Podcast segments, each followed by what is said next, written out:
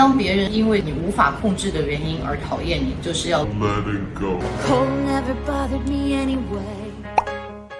大家好，我是 Sherry，欢迎来到我的频道。我透过心理学来探讨组织、教育、人际关系及个人发展。上次我录了一集关于如何跟不喜欢的人相处，收到一些回响。还有些朋友私讯问我说，如果我觉得我被别人讨厌，那我应该怎么办？针对这个问题，跟大家做一些回应。那首先，先厘清一下不喜欢你到底是为了什么？那我们其实，在很多经典的小说，比如说像《傲慢与偏见》啊，或者其实我们在韩剧里面，超爱看。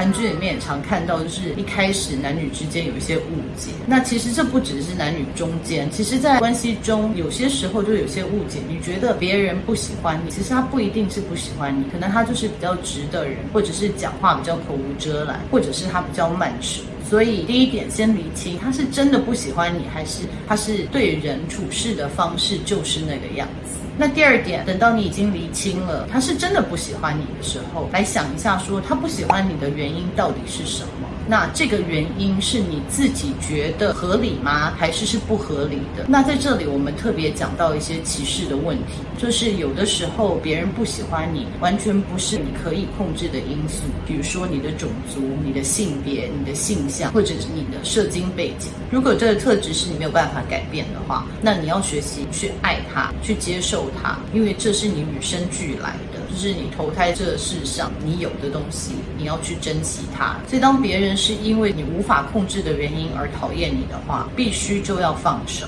就是要 let it go，不要让它干扰到你。这个说起来容易，做起来难，但是一定要记得说，我被讨厌是他的问题，不是我的问题。再来就是，如果他讨厌你的原因，你自己觉得是合理的话，again，我们可以自己去反思说，诶，我做这件事情让别人讨厌，那我下一次可以怎么样做得更好？那你可以自己去理清你的价值观跟你的信念，就是我做这件事情有没有符合我的价值观，有没有符合我的信念？如果没有的话，你是可以去修正的。但是如果有的话，again。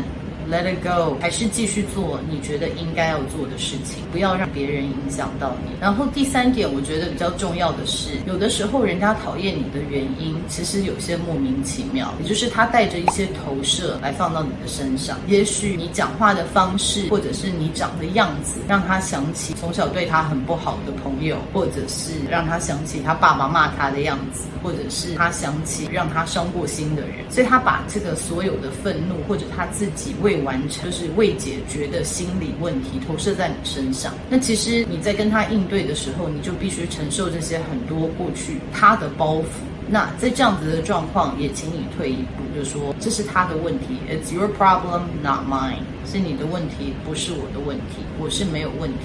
基本上这是我自己现在想到的三大原则。第一点，厘清是不是人家真的不喜欢你；然后第二点，他不喜欢你的原因是否是你觉得合理的，还是是你与生俱来的特质；然后第三点就是他对你的不满，或者是他讨厌你的原因是否跟你无关，是带着他自己心里的投射，或者他既有的阴影跟包袱。如果这三样都是的话，那请你学习着释怀，因为最终就是别人喜不喜欢你，其实。都没有比你自己喜不喜欢你而重要。那你要怎么喜欢你自己？就是你觉得你的信念是对的，你觉得你的价值观是对的，这是最重要的。我觉得我们每个人都可以花一些时间来了解自己的核心价值跟自己的信念。一旦你有比较扎实的信念跟核心价值的时候，当别人与此抵触，那你就比较能够有一个方向来回归到你自己的内心，说 OK，没有一个人值得我去磨灭我自己的存在跟我自己的重要性。我是最重要的，最重要的事情在这世界上就是先要爱自己，珍惜自己，